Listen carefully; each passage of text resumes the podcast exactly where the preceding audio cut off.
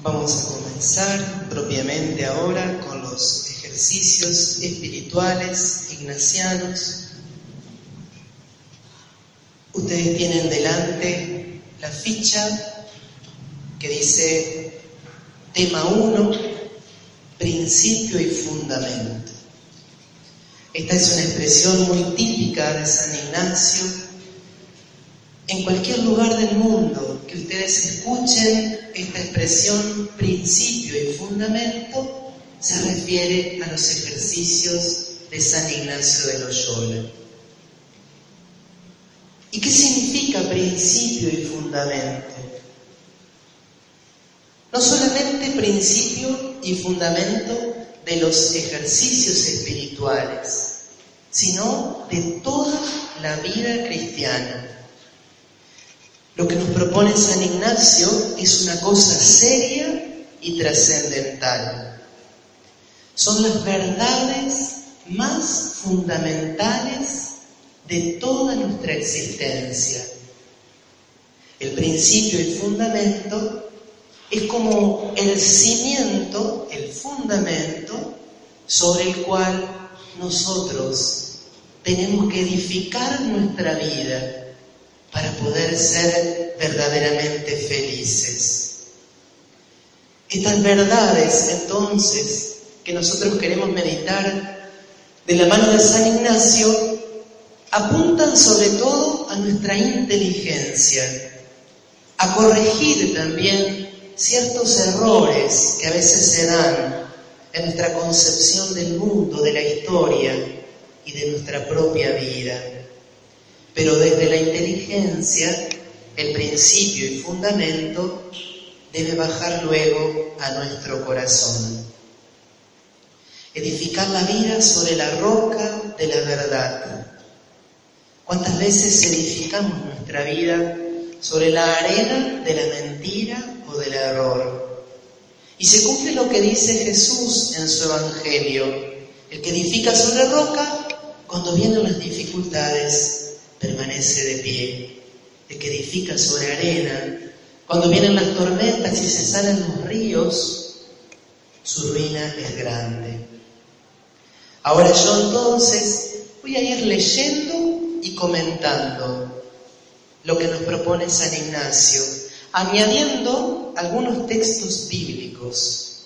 Y luego ustedes en el momento de silencio van a retomar cada palabra de San Ignacio, cada expresión, cada verdad, pasándola por la inteligencia y llevándola al corazón.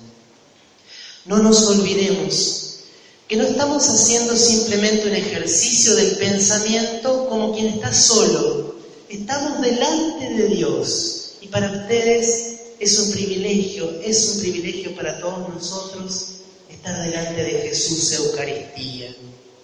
Él está acá. Él es la piedra, la roca, el fundamento. Y gracias a Él, luz del mundo, sol que nace de lo alto, nosotros podemos conocer estas verdades. Busquen entonces la ficha que dice tema 1, dice ejercicios espirituales 2014, pero bueno, son 2017, principio y fundamento. Y vamos a leer lentamente. Yo voy a leer el texto completo. Luego lo voy a dividir en cuatro. Y ahora voy a desarrollar dos puntos y más tarde los otros dos. ¿Cuál es este principio y fundamento? El hombre es creado para alabar, hacer reverencia y servir a Dios nuestro Señor y mediante esto salvar su alma. Y las otras cosas sobre la faz de la tierra son creadas para el hombre y para que le ayuden a conseguir el fin para que es creado. De donde se sigue que el hombre tanto ha de usar de ellas cuanto le ayuden para su fin, y tanto debe privarse de ellas cuanto para ello le impiden. Por lo cual es menester hacernos indiferentes a todas las cosas creadas, en todo lo que cae bajo la libre determinación de nuestra libertad y no le está prohibido, en tal manera que no queramos de nuestra parte más salud que enfermedad, riqueza que pobreza, honor que deshonor, vida larga que corta, y así en todo lo demás, solamente deseando y eligiendo lo que más nos conduce al fin para el que somos creados. Ese es el principio y fundamento. Si alguno se anima, se lo puede aprender de memoria, repetirlo muchas veces durante todos estos días. Vamos a analizar y enriquecer con algunas citas bíblicas las dos primeras afirmaciones. El hombre es creado, dice San Ignacio. Fíjense que no dice fue creado, dice es creado. ¿Y cuál es la diferencia? Que Dios en este preciso momento me está creando. En este preciso instante Dios me comunica el ser. Dios piensa en mí, ahora y siempre. Y esto tiene una consecuencia impresionante. Si Dios dejara de pensar en mí un segundo, yo desaparecería. Si Dios dejara de amarme tan solo por una décima de segundo, yo dejaría de existir. Cuando algunas veces nos vamos de viaje quizás y regresamos, tal vez una persona que nos quiere nos dice, todos los días me acordé de vos, todos los días pensé en vos. Y Dios nos dice, todo el tiempo pienso en vos, todo el tiempo me acuerdo de vos, estoy pendiente de vos.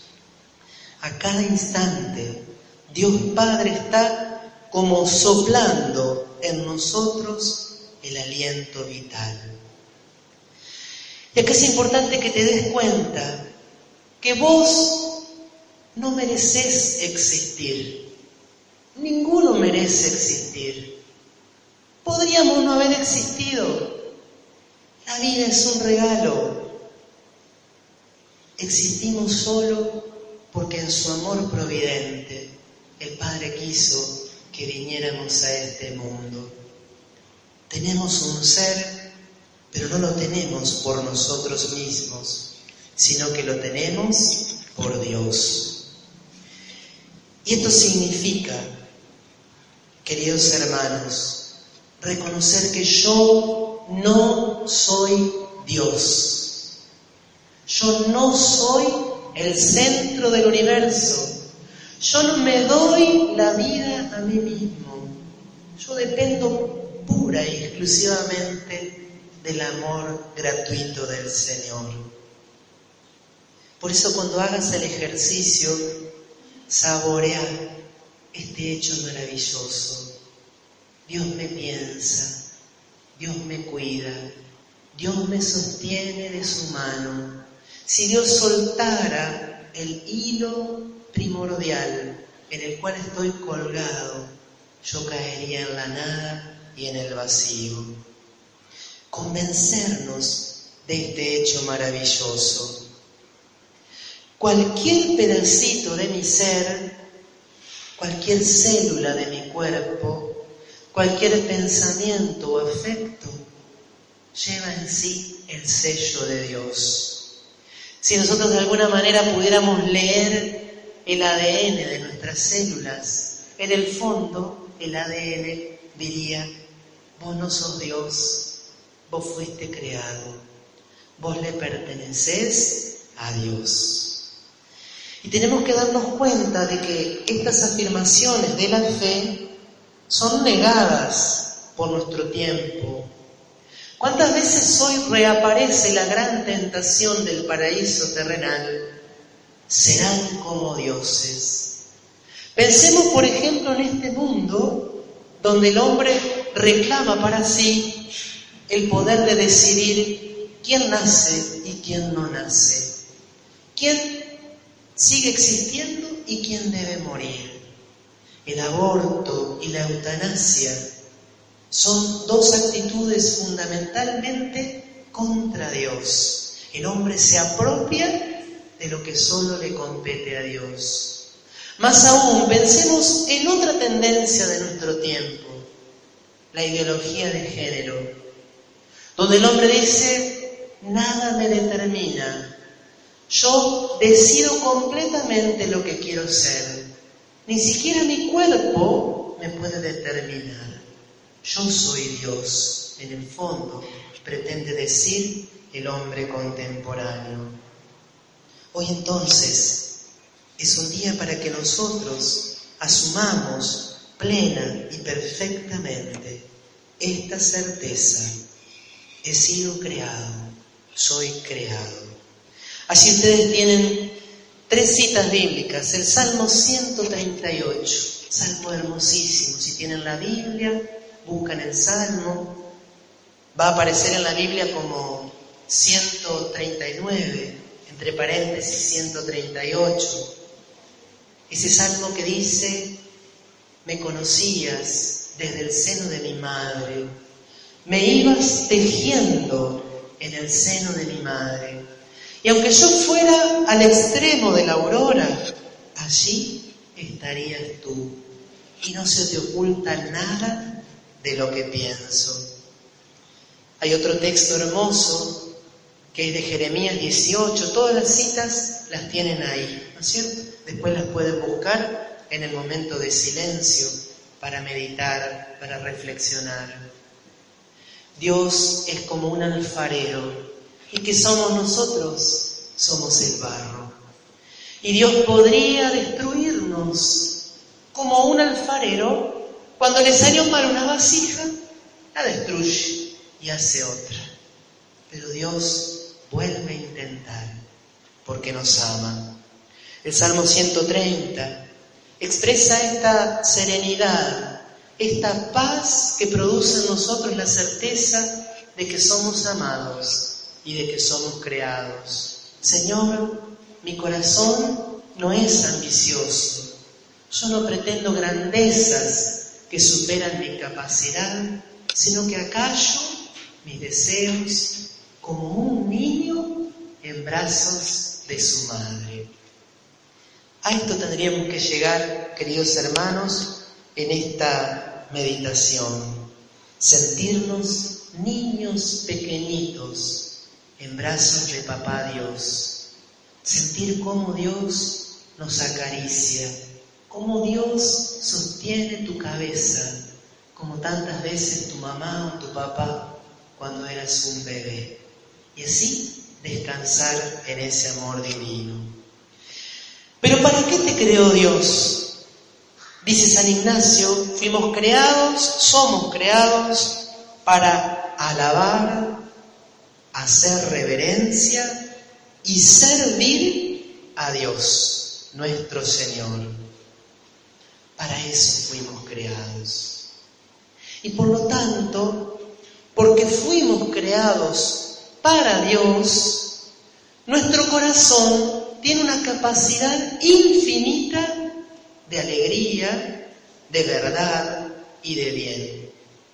Y por eso mismo, querido hermano, no nos sacian, como dice un canto, las migajas de placer que nos ofrece el mundo. No nos sacia la plata, no nos sacia la fama, no nos satisface el poder, ni siquiera el amor humano más perfecto es capaz de saciarnos, porque hemos sido creados para lo infinito. Hemos sido creados para Dios. Y aquí radica la insatisfacción profunda de nuestro tiempo. El hombre y nosotros tantas veces pretendemos llenar ese hueco infinito que es nuestra alma con pequeñeces. Pretendemos saciar ese hambre de infinito con pequeñas migajas, cuando solo Dios lo puede hacer. Todas las criaturas alaban a Dios, el sol, el mar, las estrellas, las montañas, alaban y glorifican a Dios. Los animales, peces, aves, mamíferos, todos alaban a Dios con su propia existencia. Solamente los ángeles y los hombres estamos llamados a hacerlo libremente. Debemos elegir servir a Dios para alcanzar nuestra plenitud. Este ejercicio es una oportunidad para darnos cuenta de cuántos errores hemos cometido y por lo tanto cuántas frustraciones. ¿Cuántas veces hemos puesto todas las pilas, todas nuestras energías buscando la felicidad de las cosas, no dándonos cuenta que no podían ofrecérnosla. Aquí encontramos dos citas bíblicas. Por un lado, una que nos habla de cómo toda la creación alaba a Dios, la del Salmo 18. Luego está el Salmo 41. Mi alma tiene sed de Dios, del Dios viviente. Quizá nadie expresó tan bien esta verdad como San Agustín este buscador de Dios, que buscó la felicidad en la sabiduría, en la fama, en los placeres, y no la encontró. Y cuando su búsqueda llegó al puerto seguro, exclamó, nos hiciste, oh Dios, para ti, y nuestro corazón está inquieto mientras no descanse en ti. Otra frase que deberíamos aprender de memoria y de la cual sobre todo debemos convencernos hasta lo más íntimo de nuestra alma. Nuestro corazón está inquieto hasta que no descansa en Dios. Y cuando estamos lejos de Dios, queremos llenar ese vacío, pero no logramos hacerlo. Y esto también nos enseña que la felicidad perfecta solamente llegará después de nuestra muerte. También nos puede ayudar a pensar esta frase de Santa Teresa de Jesús. Solo Dios basta. Solo Dios satisface el alma. Todo lo demás pasa. Solo Dios permanece. Solo Dios basta. Y entonces, alabando haciendo reverencia y sirviendo a Dios, nosotros salvamos nuestra alma. Salvar el alma. ¿Qué significa? Llegar al cielo. Nosotros somos cuerpo y alma. Estamos destinados a estar junto a Dios por toda la eternidad tanto con el cuerpo como con el alma. Pero sabemos que el elemento incorruptible que hay en nosotros es el alma espiritual. Salvar el alma significa entonces llegar a la eternidad feliz junto a Dios. ¿Cuántas veces también en esto cometemos errores? ¿Cuántas veces dedicamos tiempo, esfuerzo, sacrificio a cuidar nuestro cuerpo. Vamos al gimnasio, caminamos, hacemos dieta, atendemos a la estética de nuestro rostro, cuidamos mucho la elegancia en el vestir, invertimos a veces grandes sumas de dinero en el cuerpo. Si nosotros invirtiéramos algo parecido a embellecer nuestra alma, qué diferente sería nuestra vida. Y para salvar nuestro cuerpo, somos capaces también de grandes precauciones. Y cuando estamos enfermos en el cuerpo, somos capaces de viajar a Resistencia, a Buenos Aires y quizá al exterior, si sabemos que nos van a dar la salud del cuerpo. ¿Somos capaces de esos mismos sacrificios para salvar el alma? ¿Cuánto temor le tenemos a las enfermedades muchas veces del cuerpo? Nos prevenimos de no contagiarnos de una cosa o de otra. Y con cuánta facilidad permitimos que las enfermedades del alma, los pecados y los vicios, penetren y permanezcan a veces con tanta fuerza. San Ignacio nos dice hoy entonces, principio y fundamento, fuiste creado para llegar al cielo, fuiste creado para en este mundo servir a Dios y salvar tu alma. Por lo tanto, si no salvas tu alma, todo fue inútil, todo fue en vano todo lo humano, todas las metas, los sueños y proyectos, todos los logros son inútiles, estériles, si finalmente no nos vamos al cielo. Hay una frase del Evangelio, Mateo 16, del 24 al 17. Dice Jesús, ¿de qué le vale al hombre ganar el mundo entero si pierde su alma? ¿De qué te vale tener la pared llena de títulos si no te vas al cielo? ¿Y de qué te vale tener una cuenta bancaria con mucho dinero si no te vas al cielo? ¿Y de qué te vale tener una familia grande y hermosa si finalmente no te vas al cielo?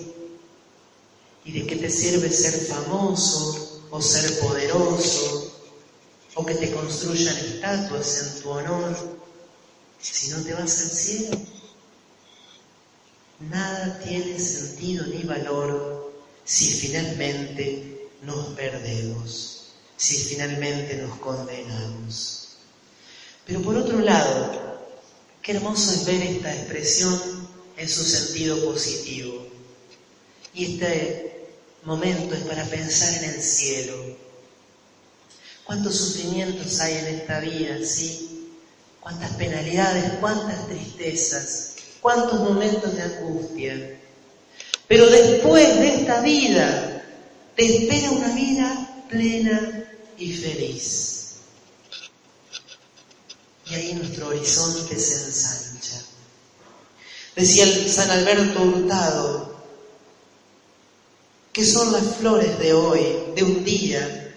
¿Qué son las espinas comparadas con el cielo? Qué sucia la tierra cuando contemplo el cielo. Y entonces cuando te sientas triste, cuando te sientas desanimado, cuando por hacer las cosas bien algunos te critiquen, cuando ames y no recibas nada a cambio, pensá en el cielo, pensá en ese tesoro infinito que el Señor prepara para vos. Y ahí vas a encontrar una fuerza impresionante para seguir viviendo. El cielo da sentido a toda nuestra existencia humana. El cielo hace que merezca la pena cualquier sacrificio. Decía también San Alberto Hurtado, ¿qué son 50, 60, 70 años de entrega y de sacrificio? ¿Qué son? Nada, comparado con el premio, con el regalo de la eternidad que Dios nos promete si somos fieles y humildes. Pensar en el cielo. Esta certeza del cielo nos da tanta serenidad, tanta esperanza. Hace que en los momentos de oscuridad no dejemos de caminar. Por último, quisiera comentar brevemente lo que allí en la ficha dice el fin de las criaturas. Dios entonces nos hizo a nosotros. ¿Para qué? Para el cielo. ¿Y para qué hizo las demás criaturas? Para que nos ayuden a conseguir el fin para el que somos creados. ¿Para qué hizo el sol Dios? Para que nos ilumine y para que durante el día podamos amar y servir y ganarnos el cielo. ¿Y para qué hizo los animales? Para que nos ayuden a llegar al cielo. Y el aire y la tierra y el mar, todo lo hizo Dios para mí. Aquí yo les propongo un ejercicio que puede ser muy hermoso. Quizá no les alcance el tiempo y lo tengan que seguir esta noche o mañana. Pensar todas las criaturas que Dios ha puesto en tu camino no solamente las criaturas inanimadas o los animales, sino fundamentalmente las personas. Cuando decimos criaturas, pensamos en todo lo que no es Dios y no soy yo.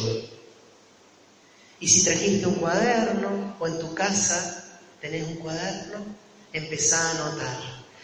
De los recuerdos más lindos que tengo de toda mi vida es de cuando hice los ejercicios espirituales de mes, y pude tomarme un largo tiempo, hora y media, dos horas, no recuerdo bien, para escribir. Y empezaron a aparecer personas, rostros que casi ni recordaba, de mis abuelos, mis primos, mis tíos, mis amigos de la infancia, mis maestros, los sacerdotes que me ayudaron, mis catequistas, tantos rostros, tantas personas tantas experiencias vividas, tanto en el plano humano como en el plano espiritual. Incluso en este momento, cuando estamos delante de Jesús, cuando estamos en oración, hasta podemos llegar a darnos cuenta que fue un regalo de Dios también el sufrimiento. Que incluso esa persona que te atacó, que te traicionó, que te falló, fue una criatura que Dios permitió que entrara en tu vida para ayudarte a llegar al cielo, a ser mejor. Incluso las enfermedades, incluso los fracasos, todo lo ha permitido Dios para que hoy estés aquí. Y desde este ángulo desde el cielo, desde el fin para el que fuimos creados, podemos descubrir el valor positivo de todo, incluso de lo que en el momento que nos tocó vivirlo nos parecía una enorme desgracia. Ese es uno de los más grandes regalos de los ejercicios espirituales, poder releer nuestra historia personal desde el amor de Dios. Ahora entonces concluimos haciendo la oración que encontramos en la ficha, al final de la ficha. De vuelta a la página dice oración para pedir magnanimidad. Ahí arriba tienen un cuadrito que les puede ayudar ordenando algunas ideas. ¿Qué hacen en el momento de silencio? Vuelven a leer, vuelven a tratar de pensar, buscan las citas bíblicas, y hablan con Jesús, dando gracias, pidiendo perdón, ofreciéndose, dejándose llevar por la esperanza. Rezamos juntos. Oh Cristo, tú eres mi Rey. Hazme para contigo un noble corazón caballeresco. Grande es mi vida, escogiendo lo que se eleva y no lo que se arrastra. Grande es mi trabajo no viendo la carga que se me impone, sino la misión que se me confía. Grande es mi sufrimiento, soldado verdadero frente a mi cruz y sireneo para los demás. Grande con el mundo, perdonando sus pequeñeces sin ceder nada a sus engaños. Grande con los hombres, leal con todos, servicial con los necesitados llevando hacia ti a aquellos que me aman. Grande con mis jefes,